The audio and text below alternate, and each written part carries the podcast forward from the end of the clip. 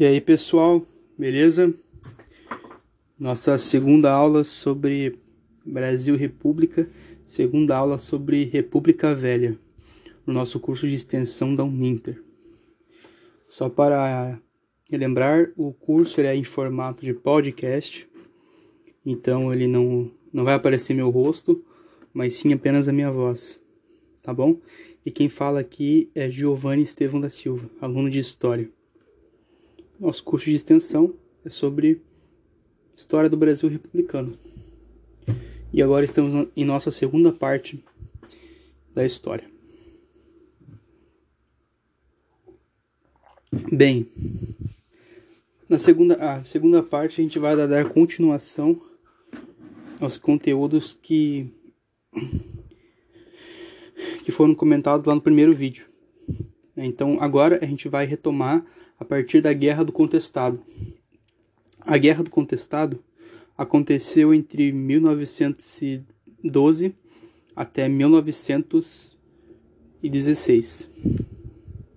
Tá, Giovanni, o que aconteceu na Guerra do Contestado?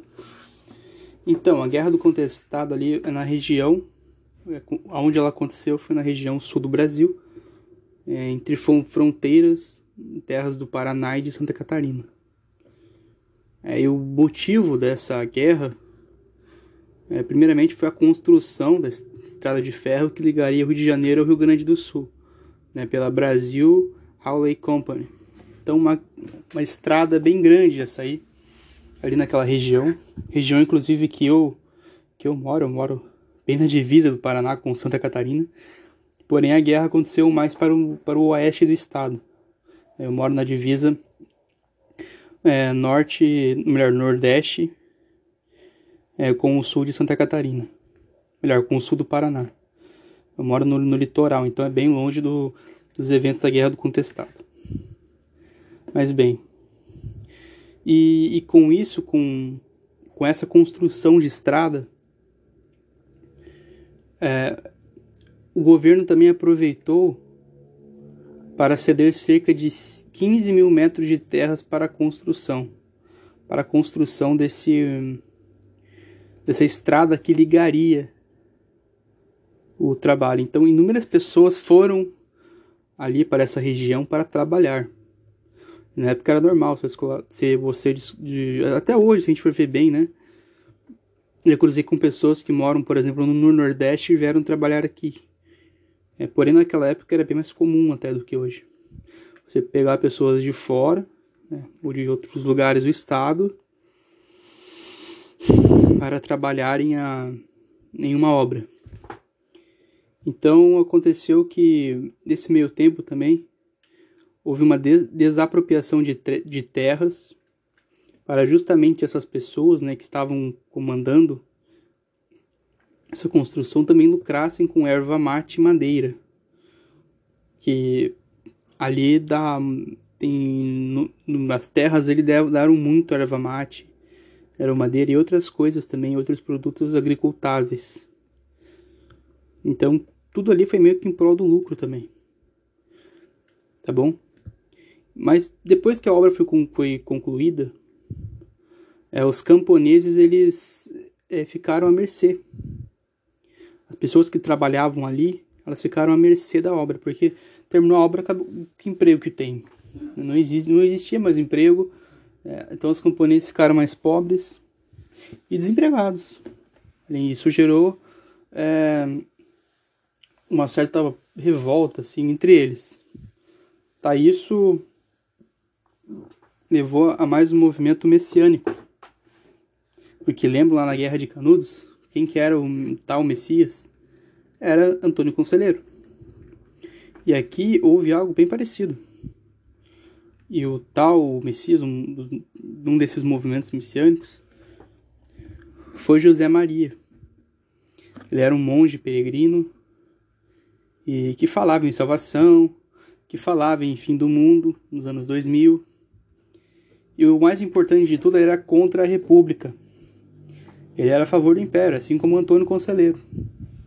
Então isso é muito interessante. Então ele era meio que um ele se virava contra a república e como que a república foi proclamada e tal, e os seus enrolares, né?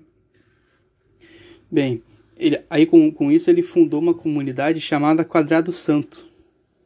Tem uma bandeira que é bem parecida com a bandeira Inglaterra, da Inglaterra, só que no lugar do vermelho é verde. É bem interessante essa bandeira.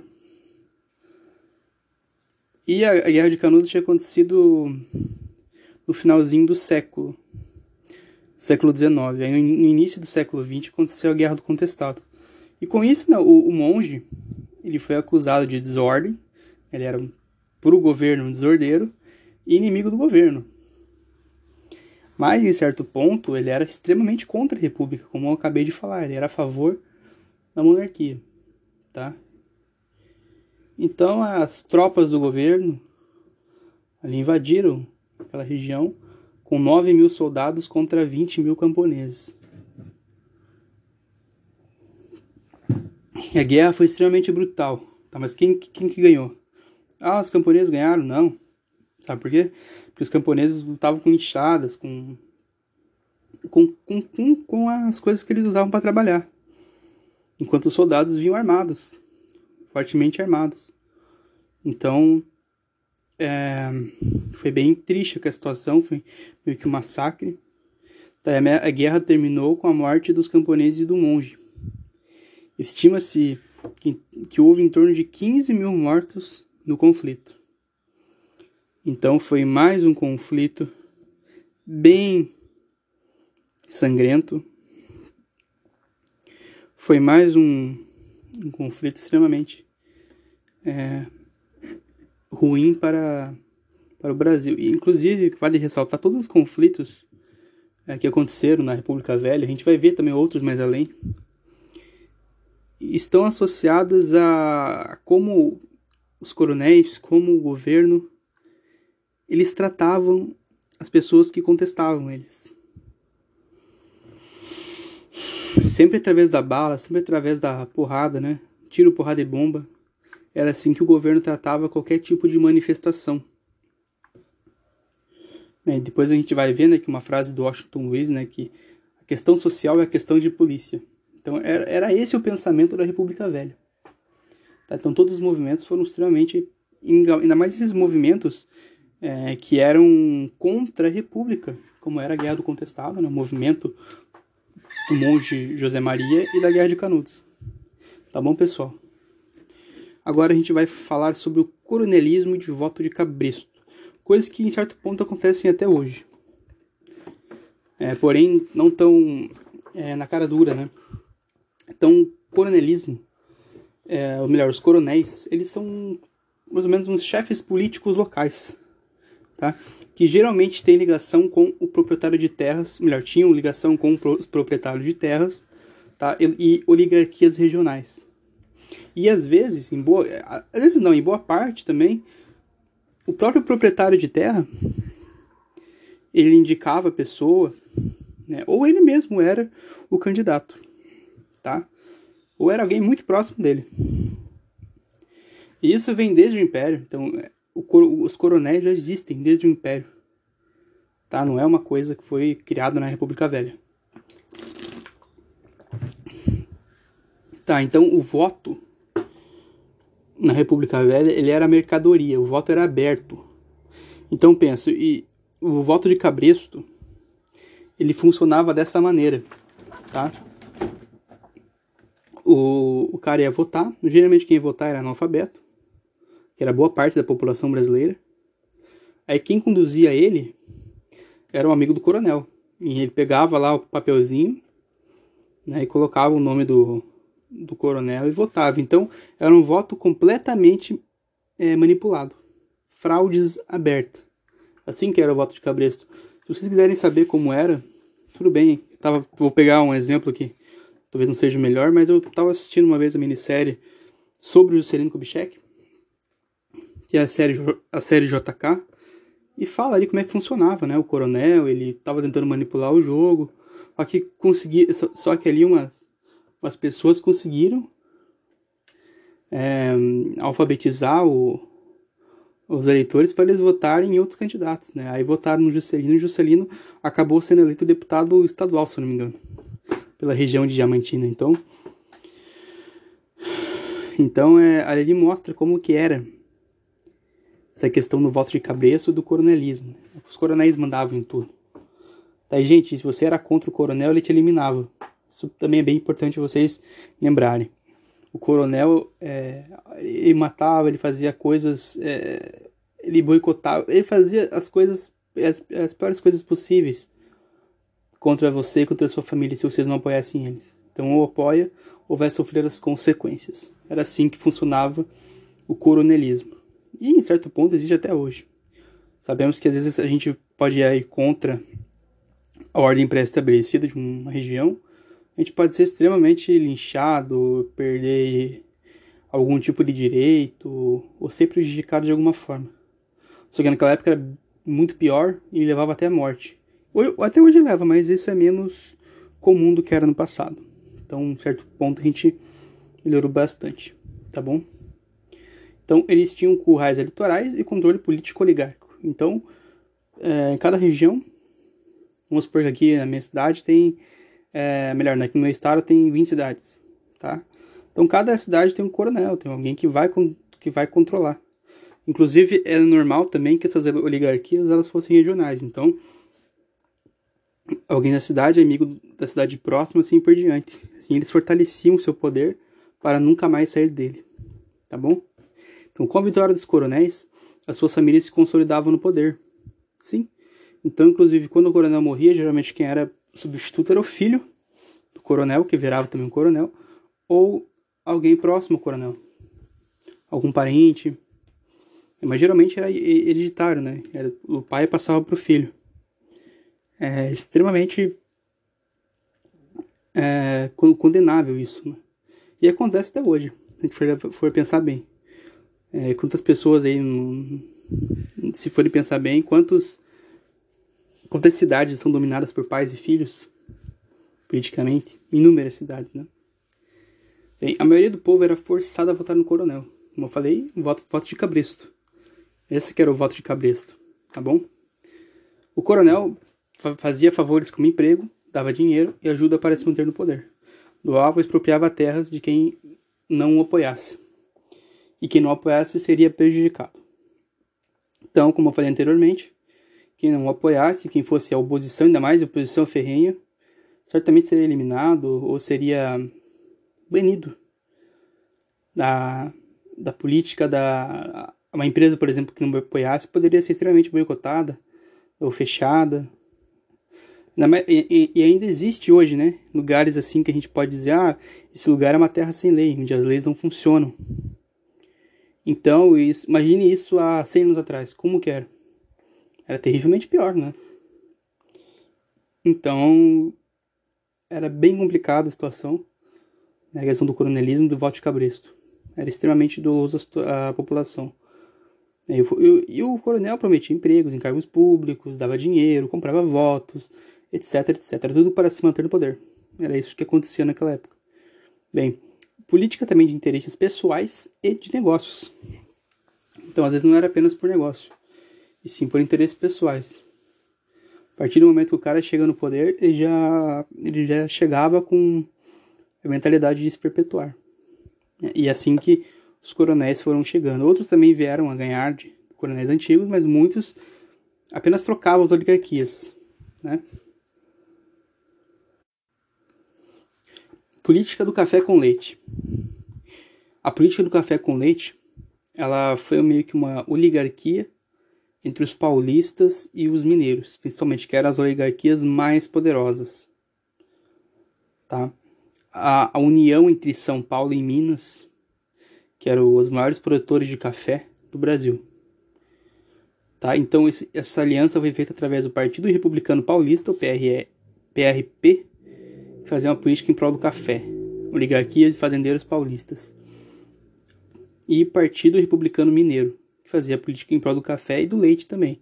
O leite não era grande exportador do Brasil, o Brasil não era é, extremamente forte em leite, porém, quando a gente pensa em Minas Gerais, a gente já pensa em leite, né? Por isso o nome de café com leite. São grandes produtores de leite, talvez o maior do Brasil. A maior força política do Brasil, como falei. Então, essa oligarquia ela era muito forte. E mais além, a gente vai ver que São Paulo sozinho já uma, já é um poder extremamente forte. Porque Minas, mais além, acaba dando de lado, né? Bem, mão de obra assalariada, uma nova, uma nova leva de imigrantes europeus. Então, quando acabou a, o Império e veio a República, veio um, inúmeros europeus para cá, para trabalhar, para buscar uma nova vida. E como não tinha mais escravidão, a mão de obra era assalariada. Então veio inúmeros camponeses para cá, pessoas que trabalhar na roça, até porque não era tão industrializado como é, viria a ser anos depois. Então levou também uma grande leva de, de imigrantes à abolição da escravatura. E isso se deu principalmente no início da Primeira República. Beleza, pessoal? Tá, e os militares, eles acabaram, em certo ponto, até se unindo com, com alguns cafeicultores paulistas através de troca de favores. Então, até hoje é assim, a gente vê que a política às vezes parece que é mais uma troca de favores do que ideologias. E, e de todos os presidentes, tá, que foram eleitos até 1930, o único que não era nessa política era o Hermes da Fonseca, que é filho de Deodoro da Fonseca. Não, filho não, é filho ou neto, agora eu tô meio enganado.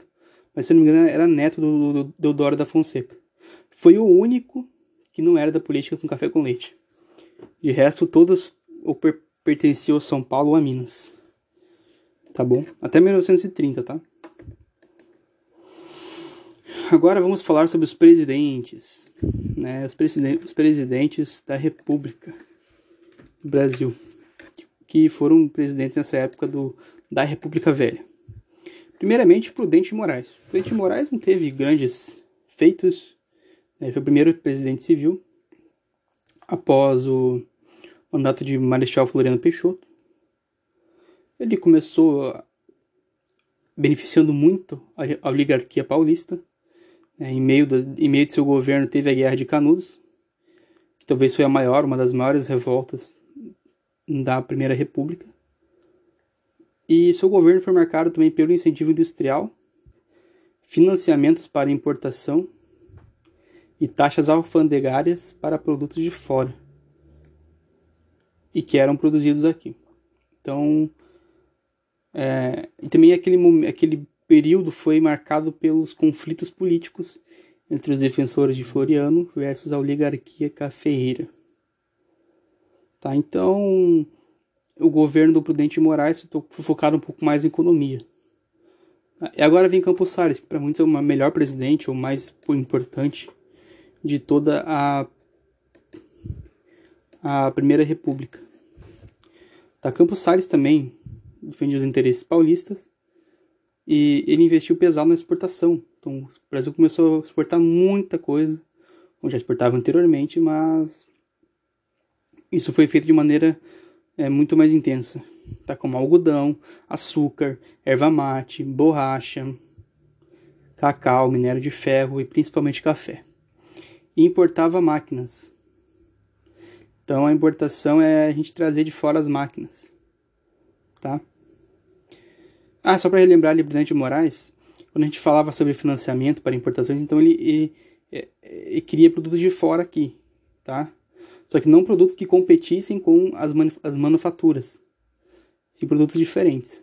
Tá? Agora que veio na minha cabeça, que acabei esquecendo de falar é, na hora. Ali do Presidente Moraes. Tá, mas voltando para Campos Sales. Então ele fazia também importação de máquinas, ferramentas, etc. Coisa que o Brasil não era especificado.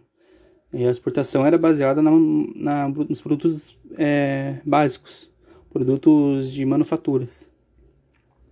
Tá? Ele suspendeu o auxílio à indústria e abriu portas também para manufaturados estrangeiros. Então, o Campos Sales, ele, além de exportar algodão, açúcar, erva tal, etc., ele também ele abriu a porta para, para os manufaturados do mesmo, dos mesmos produtos. Então, por exemplo, o Brasil, sei lá, produzia açúcar. O Brasil vendia açúcar, bastante açúcar para fora e comprava também. Né? Muitos são críticos dessa política, eu também acho. Se a gente tem aqui, a gente tem que aproveitar o que a gente tem aqui. né, importar aquilo que a gente não tem, tá? Essa é a minha opinião. Então ele fez o oposto, ele exportava, importava. Isso por um lado é bom que, que movimenta muita economia, tá? Porém isso pode enfraquecer bastante a, a indústria nacional. Aí ele pegou o Brasil com uma enorme dívida externa, pegou o Brasil quase à falência. Isso também vale se, vale se ressaltar. E também propôs uma reforma econômica, que ele não queria mais tanta emissão da moeda, ele colocou novos impostos, aumento de impostos, redução dos gastos públicos e congelamento de salários. Então ele fez, pode-se dizer, que uma política, uma política de austeridade financeira.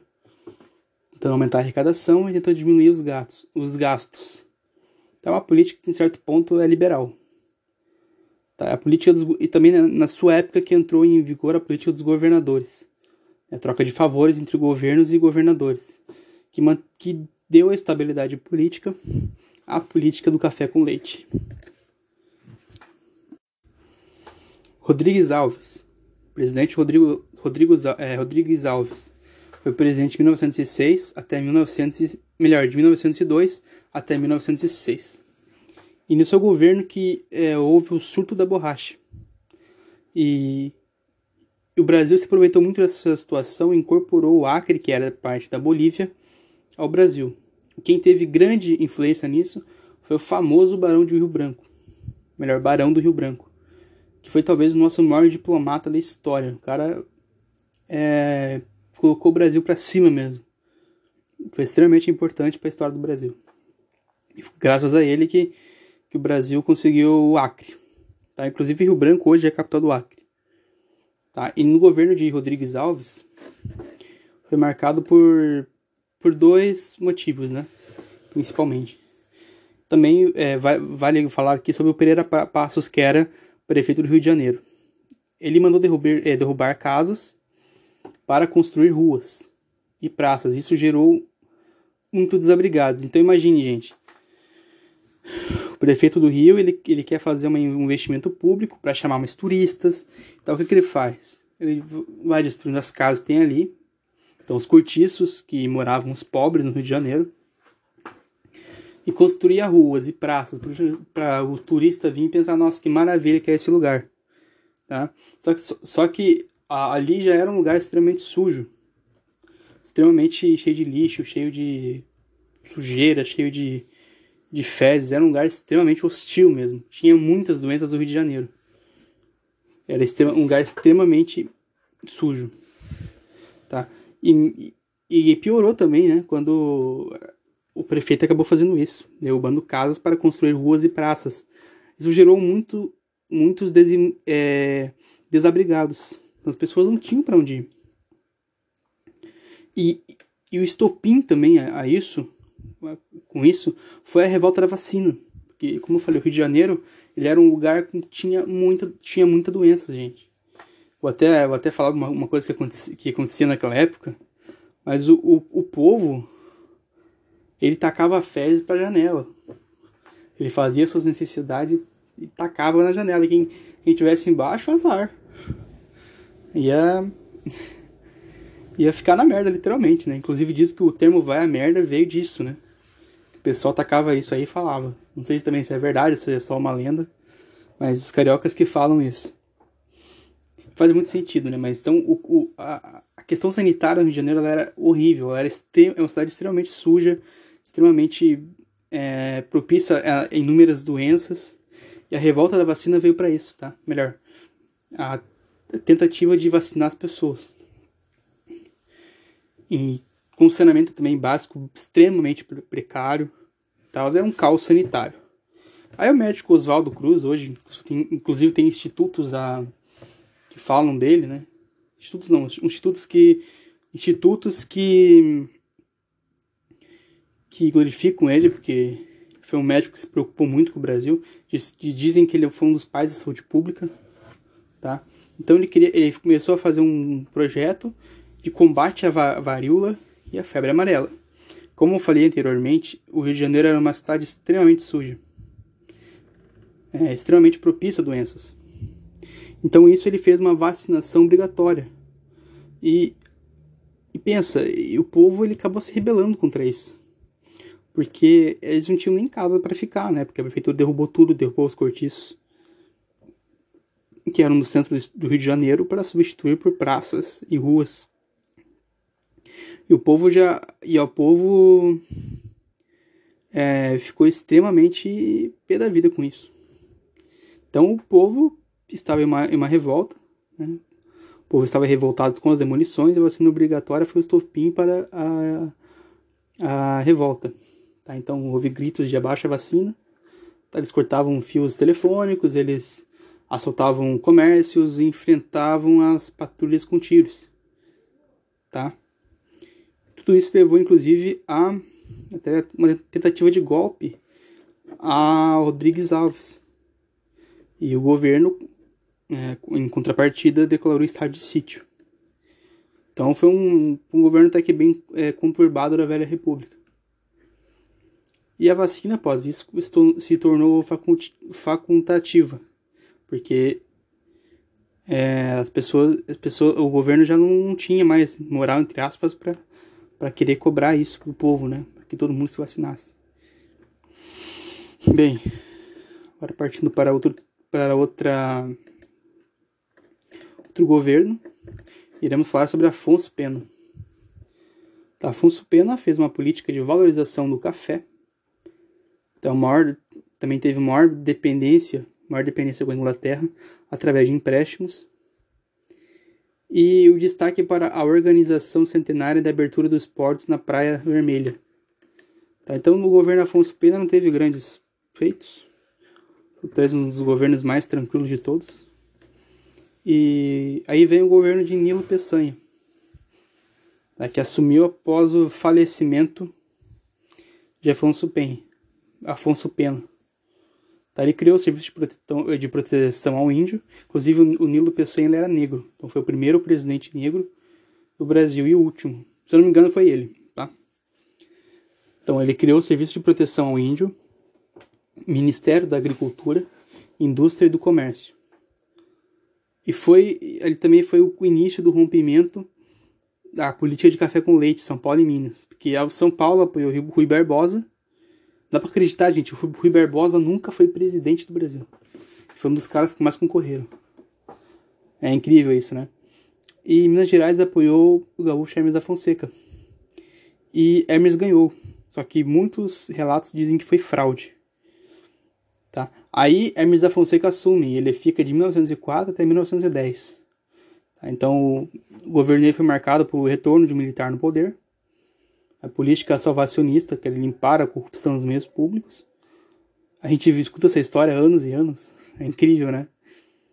E trocaram as oligarquias estaduais por meio de intervenções. Então o Hermes ele foi autoritário, ele trocou a, as oligarquias aqui por outras. Né? Então trocou seis por meia dúzia. E no seu governo houve também a revolta da Chibata, que foi, que foi uma revolta entre os, os marinheiros que sofriam castigos físicos é, por causa de indisciplinas. Tá? E o maior estopim foi quando Marcelino Rodrigues foi açoitado com 250 chibatadas. Aí o nome já, já diz, né? Revolta da Chibata era porque eles levavam chibatadas tá?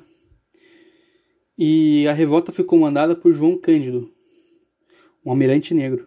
Então foi João Cândido até hoje ele é, ele é muito lembrado por, essa, por esses feitos. No dia é 10 de novembro de 1900 é, acho que faltou aqui um acho que 1912 se eu não me engano faltou aqui o último, último número eles se, eles se amotinaram e apontaram canhões para as, os principais pontos da cidade do Rio de Janeiro. E tiveram o apoio de uma parte da população carioca. Tá bom?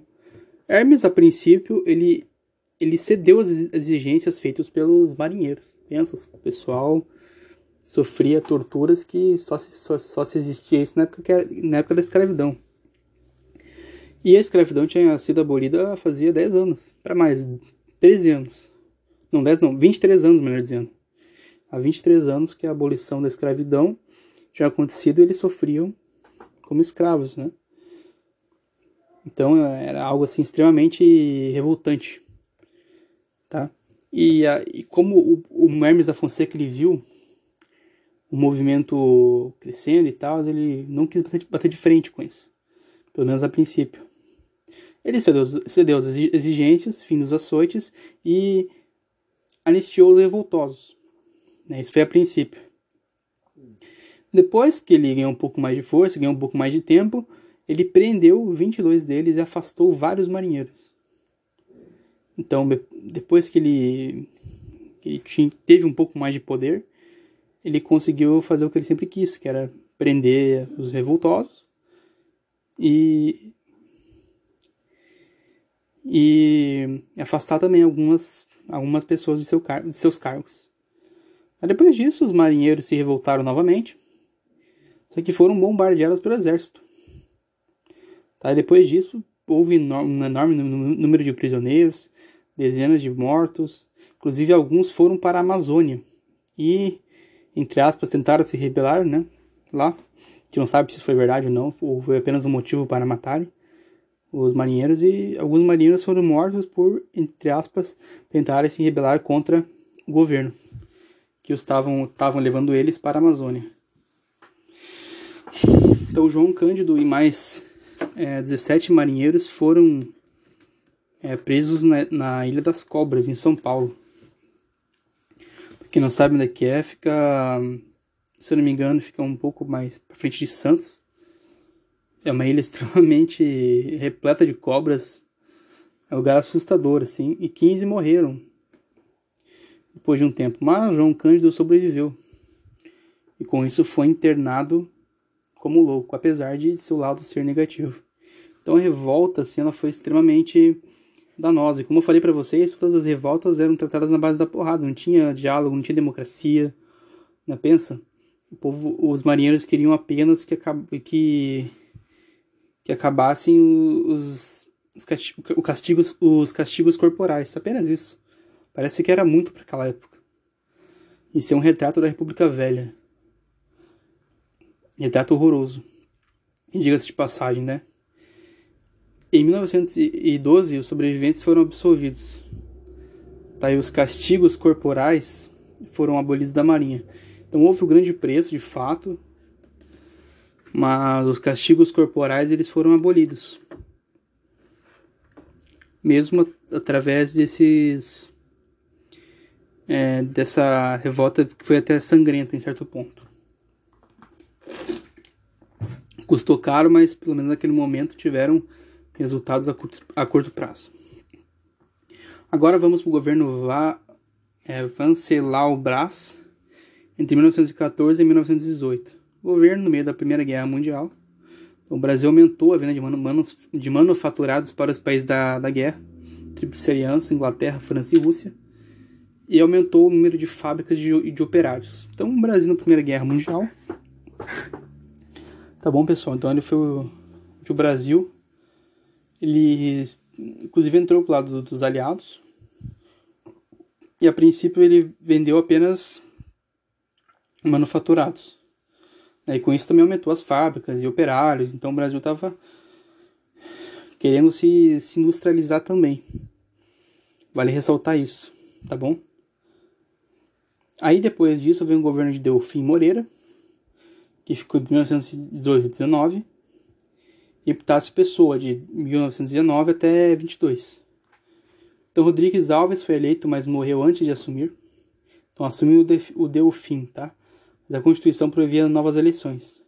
Então Epitácio Pessoa, Café com Leite, ganha a eleição contra Rui Barbosa de novo, né? Pobre Rui Barbosa. Vai ser o melhor presidente que a gente não teve, né? Acho que seria muito bom se ele tivesse sido presidente pelo menos uma vez. Ali entra Epitácio Pessoa que era um cara anti-florianista. Então ele era. Ele não gostava dos militares ali. Inclusive, ele troca os militares por cargos historicamente ocupados por militares no governo. Isso, obviamente, é, gerou um descontentamento entre militares. Ele trocou os militares por civis nos governos. Ah, também ele, ele fez a, a inspetoria Inspetoria Federal de Obras contra a Seca. Durou pouco tempo. Né? Na verdade, ele queria combater a seca no, no Nordeste. E também aumentou a importação de manufaturados. E com isso acabou o quê? Enfraquecendo a indústria nacional. Enfraquecendo o comércio nacional. Também ele gerou empréstimos aos Estados Unidos e a dependência do Brasil aos norte-americanos. Então, coisas que a gente vê até hoje. Né? O Brasil, na verdade, só trocou de, de aliado, né? Porque antes o Brasil era extremamente dependente da Inglaterra. E antes, antes era de Portugal. Então, só trocaram pelos Estados Unidos. Tá, naquela época, a inflação e o custo de vida aumentaram. Ele se recusou também a aumentar salários. Tá, então, o, gover o governo do Epitácio Pessoa, em certo ponto, foi até meio parecido com o governo do Campos Salles, em, algum, alguns aspectos, tá? Não foi extremamente igual, até porque a época era um pouquinho diferente. Agora, em 1921, ele fez uma, fez uma lei de repressão ao anarquismo. Então, as ideias anarquistas estavam tomando conta do Brasil, ideias anarquistas e socialistas. Ele acabou criando uma, uma, uma lei contra. Tá? Em 1922, houve é, a famosa Semana da Arte Moderna. E os artistas tinham como reivindicação né, é, questionar a arte tradicional a maior e queriam também uma maior discussão sobre a nossa realidade, realidade social, etc. Daí o maior destaque vai para Mário de Andrade, Oswaldo de Andrade e Tarsila do Amaral. São famosos artistas estudados até hoje pela literatura, pela companhia de letras. Tá? Eu não vou falar muito sobre isso porque geralmente estuda-se mais isso em português, tá? Mas se quiserem pesquisar, é bem interessante também.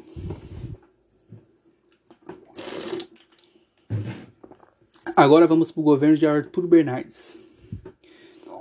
Arthur, Bernardes talvez foi o, governo mais, mais ditatorial da história da República Velha. Até mais, talvez, que Floriano Peixoto. Os quatro anos de governo dele, que foram de 22 até 26, foram quatro anos de estado de sítio, sem liberdades individuais, leis repressivas contra opositores políticos e censura à imprensa. E tudo isso levou ao aumento das reações populares com o movimento tenentista contra as oligarquias. Então isso aumentou o movimento tenentista, coisa que a gente vai ver no, no último bloco da República Velha. Tá, muito por causa dessa repressão que o Arthur Bernardes fazia. E agora vamos para o último governo, que é de Washington Luiz. Tá, então Washington Luiz foi o último presidente a governar governou de 1926 até 1930. E o lema era governar. O, lema era governar e abrir estradas. Então, ele fez a construção de novas rodovias, como Rio São Paulo e Rio Petrópolis. É, também fez um governo de combate à inflação e de estabilização da moeda, caixa de, de estabilização. Inclusive durou pouco esse, esse projeto, e sobre o movimento operário, para ele a questão social é uma questão de polícia. Se eu não me engano, ele falou isso quando, quando ele era prefeito de São Paulo. Isso foi em 26, se eu não me engano. Mas mesmo assim, isso veio de Washington Luiz. Não, foi de 22, se eu não me engano, foi em 1922 que ele falou isso. Ou foi quando houve a primeira greve geral, tá? Que agora eu não, não lembro bem a, da, a data certinha, mas foi ele que reprimiu duramente e essa frase ficou histórica, né? Questão social, uma questão de polícia. Vem do Washington Luiz. Em seu governo, houve uma grave crise econômica. A crise de 1929, a queda da bolsa em Nova York, e afetou o Brasil diretamente. Porque como aqui a gente estava falando sobre a dependência do Brasil dos Estados Unidos, que aumentou muito o epitácio pessoa, isso também acabou gerando uma, uma dependência aos Estados Unidos. Melhor, a dependência, a, a, dependência aos Estados Unidos acabou gerando uma grave crise ao Brasil. Assim, o mundo inteiro estava afetado, né? Só que os países mais próximos também eram afetados. Tá bom?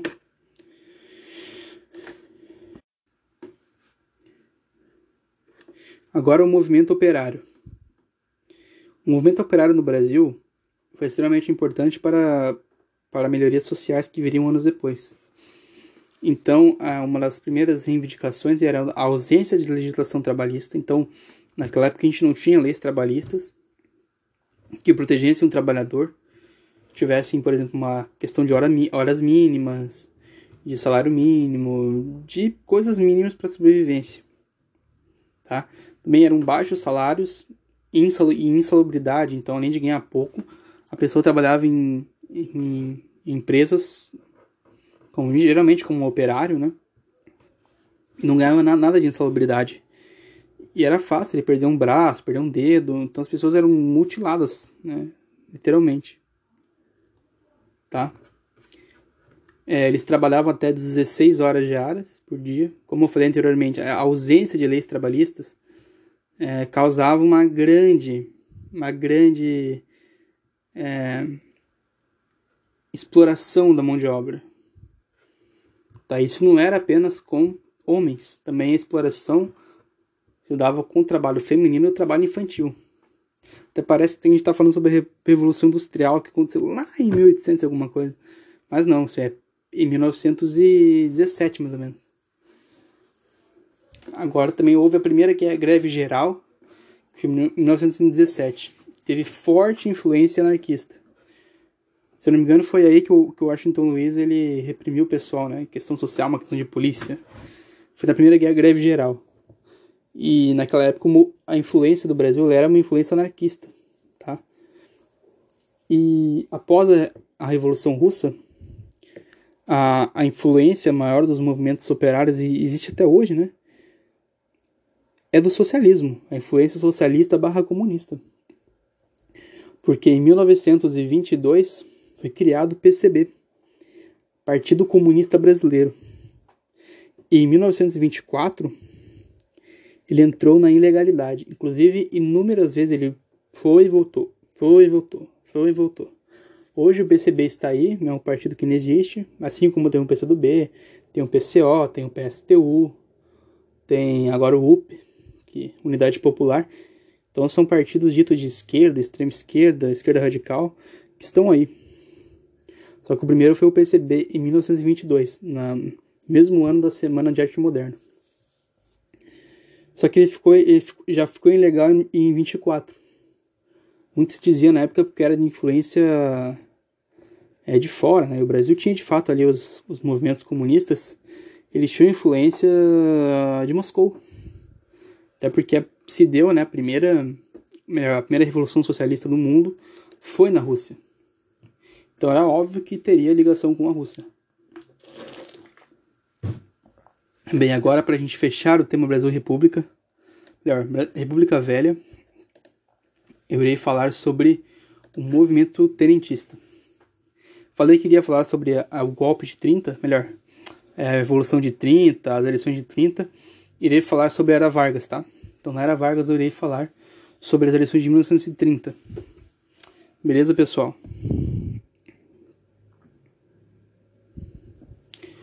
Então, a gente vai começar a falar sobre representação e justiça. As camadas médias elas queriam mais participação na política. Esse foi uma das bases do movimento tenentista. Então ele não era um movimento é, exclusivamente popular, e sim mais de classes médias, tá? A primeira rebelião aconteceu em 1922, entre capitães, tenentes do exército e da marinha fizeram uma reação contra o governo de Epitácio Pessoa.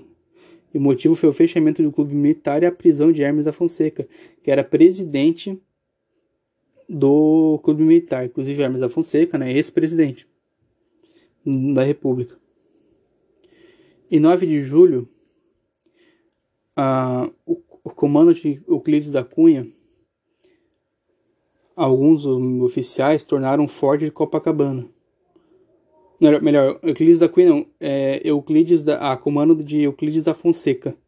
Quer dizer, filho de Hermes da Fonseca. Eles tomaram o Forte Copacabana e outras, é, outras unidades militares também se, se rebelavam em todo o Brasil.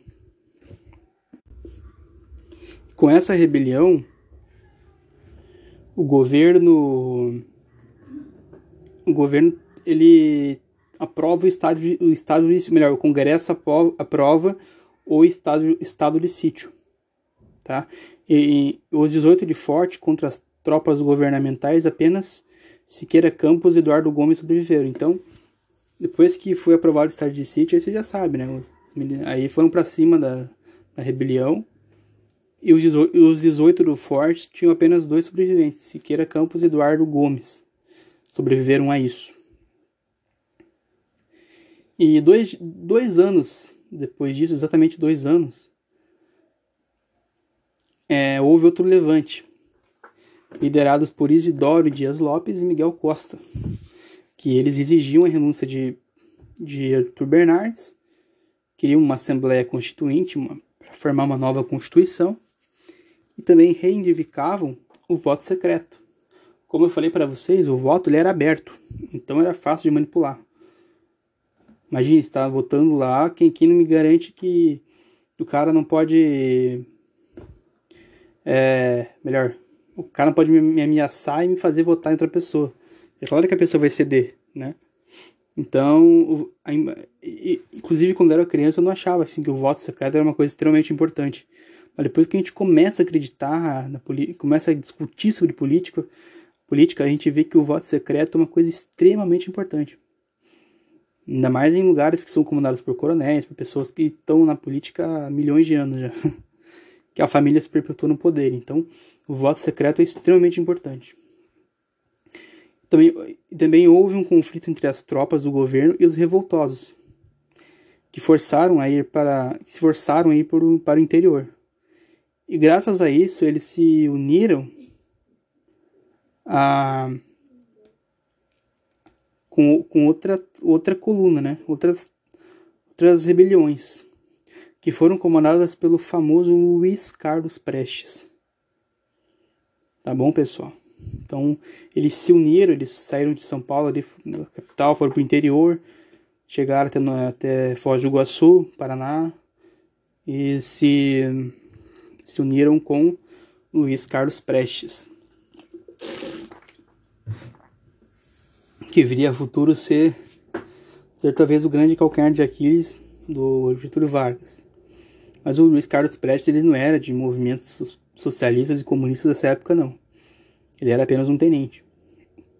Então, nessa época, o Prestes não era comunista ainda. Tá? Não confundam, por favor. Bem, os rebeldes percorreram em torno de 400. Melhor, os rebeldes percorreram em torno de é, 24 mil quilômetros de abril de 25 até fevereiro de 27. Os principais locais foram no norte e centro-oeste. E a reivindicação deles era incitar o povo contra as oligarquias. Então, o movimento tenentista, ele não tinha assim uma, uma questão política definida.